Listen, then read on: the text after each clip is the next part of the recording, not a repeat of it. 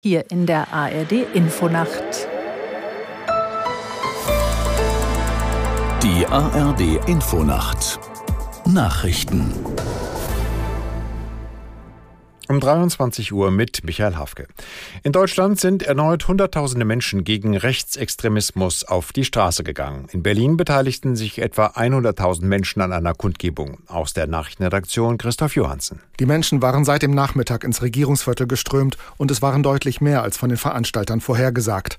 Wegen des Andrangs erweiterte die Polizei schließlich die Versammlungsfläche. Aufgerufen zu den Protesten hatte in Berlin ein breites Bündnis von Parteien, Gewerkschaften und Fridays for Future. Auch in München gingen etwa 100.000 Menschen auf die Straße. Die Veranstalter hatten die Gesellschaft aufgefordert, für Demokratie und Vielfalt einzustehen. Weitere Kundgebungen fanden unter anderem in Köln, Saarbrücken, Bremen, Flensburg und Göttingen statt. Bundespräsident Steinmeier lobte die Demonstranten für ihren Einsatz. Die FDP hat Kritik an der geplanten Erhöhung des Kinderfreibetrags zurückgewiesen. Fraktionschef Dürr verwirs in der Welt auf die Erhöhung des Kindergelds auf 250 Euro im vergangenen Jahr.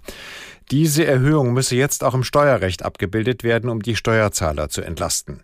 Bundesfinanzminister Lindner von der FDP will den Kinderfreibetrag rückwirkend zum Jahresbeginn auf 6.612 Euro anheben. Der SPD-Vorsitzende Klingbeil kritisiert, ein solcher Schritt entlaste nur Familien mit sehr hohen Einkommen. Der Gouverneur von Florida, DeSantis, hat sich aus dem Rennen der US-Republikaner um die Präsidentschaftskandidatur zurückgezogen. DeSantis erklärte, er werde künftig Ex-Präsident Trump bei dessen Wahlkampf unterstützen. Der 45-Jährige reagiert damit auf seine zuletzt schlechten Umfragewerte. Auch die Vorwahlen in Iowa hatte er deutlich gegen Trump verloren. Werder Bremen hat in der Fußball-Bundesliga für eine Überraschung gesorgt und beim FC Bayern München mit 1 zu 0 gewonnen.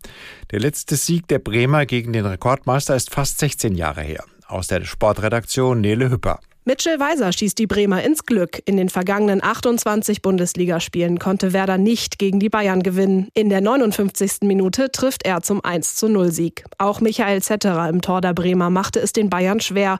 Vor allem in der Schlussphase wehrte er immer wieder gefährliche Schüsse ab. Durch den unerwarteten Bremer Sieg baut Leverkusen die Tabellenführung vor den Bayern auf sieben Punkte aus. Die Münchner können am Mittwoch aber wieder herankommen. Dann geht es mit dem Nachholspiel gegen Union Berlin weiter. Außerdem gewinnt Augsburg in Gladbach mit mit 2 zu 1. Das waren die Nachrichten. Das Wetter in Deutschland. Nachts kommt von Nordwesten her Regen, teils gefrierend, bei Tiefstwerten von 5 bis 0 Grad. In der Südosthälfte gibt es Frost, örtlich bis minus 10 Grad. An der Nordsee ist es windig. Morgen zeitweise Regen, in den Mittelgebirgen gefrierend, im Nordwesten Schauer und 4 bis 11 Grad im Bergland und an der Nordsee stürmisch. Und die weiteren Aussichten.